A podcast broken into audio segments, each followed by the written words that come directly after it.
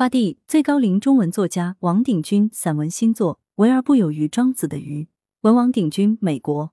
一为而不有，在纽约属中华文艺。论人口，以作家最多，画家次之，书法家又次之。说到篆刻，那真是以稀为贵了。辛小鱼先生出现，大家竞相传告，他是安徽来的篆刻家，也是一位书法家，本名辛可全，小鱼是他的笔名。为什么要叫小鱼呢？他说艺术浩瀚如海。他不过是一个小小的渔夫罢了。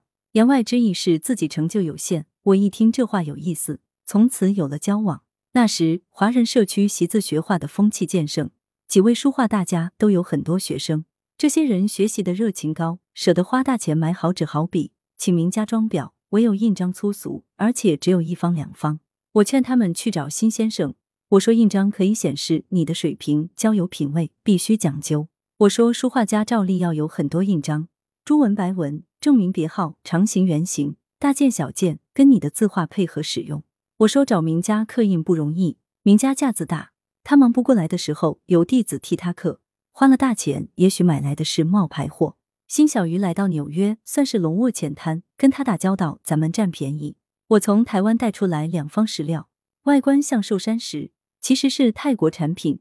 台湾的篆刻家名之为泰来石，否极泰来，很吉利。那时海峡两岸往来断绝，寿山石难得一见，泰来石几乎取而代之。我请小鱼先生以此石致印。我是山东兰陵人，战国时荀卿曾为兰陵令，兰陵人以此自豪。我家从前有一方旧印，文曰荀卿治下，小篆朱文，我要求他复制。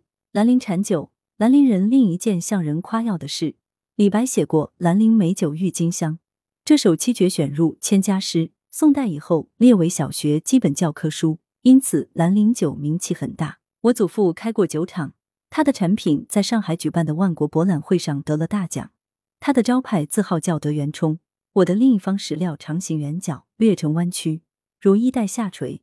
我对小鱼说：“如果在这方石头上刻出“德元长永”四个字，用你拿手的邓石如，线条如波纹流动，岂不甚妙？”小鱼说：“你指定字体款式，称为点品。”真正的篆刻家是不接受的，不过我可以为你破例。他说：“兰陵是你的第一故乡，台湾是你的第二故乡。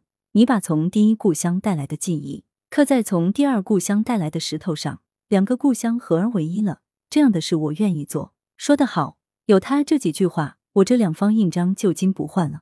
我曾问他一共刻过多少印章，他说大概有一万吧。他这一万件作品散布在中国。散布在美国，散布在中华文化的世界里，这是一万个美，一万个爱。小鱼先生给我刻的印章，有一方刻的就是信望爱。他有爱心，他爱艺术，爱一切艺术人口。他是安徽人，安徽有一座山，黄山。五岳归来不看山，黄山归来不看岳。看这两句话，可以知道黄山是个什么样的地方。他在黄山下面住过六年，形成他篆刻的风格。他本来住在皇后区。后来搬到史泰登岛，我有风湿性关节炎，往来许多不便，见面就稀少了。有一天在街头相遇，他行色匆匆，只能站在街头交谈。他说眼睛出了大毛病，今后与篆刻绝缘了。我大吃一惊，我说张大千先生晚年眼睛不好，他用泼墨的技法泼彩，大气磅礴，创造新天新地。王传维先生后来眼睛也不好，他用粗线条大印，俨然周顶汉瓦。不管怎样。您的艺术创作不要停下来。又过了好多年，古琴演奏家袁中平打电话来说，辛小鱼先生去世了。我连忙写了一副挽联，随他到史泰登岛参加告别式，葬仪由牧师主持。这才知道他有了宗教信仰。袁中平在灵前弹奏《阳关三叠》，伴以低吟。我致辞说，辛先生是艺术家，艺术家他的好东西都拿出来分散给人家，为而不有，他觉得很快乐。施比受更为有福。这也是宗教家的精神。二，庄子的鱼。中国人刻图章通常使用两种材料，木材和石材。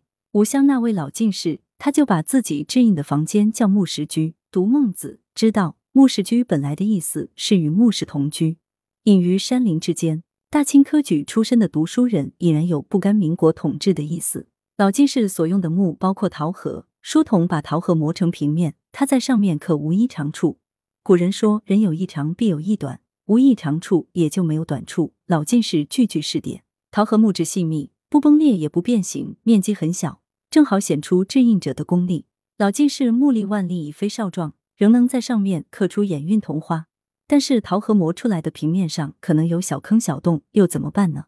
它可以选用正好需要小坑小洞的字形。木石居三个字，不是正需要两个口吗？中国的钟鼎甲骨一直到小篆，一个字演变出许多形状，一个寿字有一百种写法。篆刻家对所有的字形了然于胸，可以利用印面的地形布置印文。何况制印的人还有权利创造字形。例如“松”这个字，他可以把弓放在上面，把木放在下面，反而更像一棵树。六十年后，我在域外认识画家邱炳良先生，他也以制印闻名。有一次，我到他的画室参观，看到他家藏的印章。他喜欢齐白石，秦老先生的作品装满了一个小小的檀木箱子。引我惊喜的不是白石老人，是他用陶和刻成的几方闲章。再也想不到半个世纪之后，半个地球之外能够见此旧物。想不到成才时期的邱炳良，为了艺术，也能借陶和磨练性情。我紧紧握住，不禁渲染。他看见我的表情，慨然说：“我给你刻一个。”这一诺真是重于千金。邱炳良，广东台山人，擅长写意风景。大家最称赞他的游鱼，认为他画中有庄子的鱼，别人画中只有姜太公的鱼。花卉韵彩飘逸明亮，个人风格强烈。夏天见他穿乳白色杭绸小褂，一把折扇在胸前打开，他这个形象很中国，中国的服装，中国的道具，中国的名士。他移民四十年，始终保有中国国籍。依规定，他可以用中文参加入籍的考试。但他说，他觉得做一个中国人舒服，而且他说，只有做中国人才可以画好中国画。警句也，我听了大吃一惊。这句话值得有学问的人写一本书。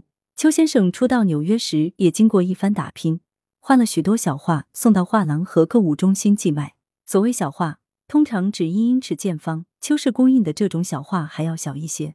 美国家庭喜欢挂在楼梯的扶手的上方，一买就是十幅八幅。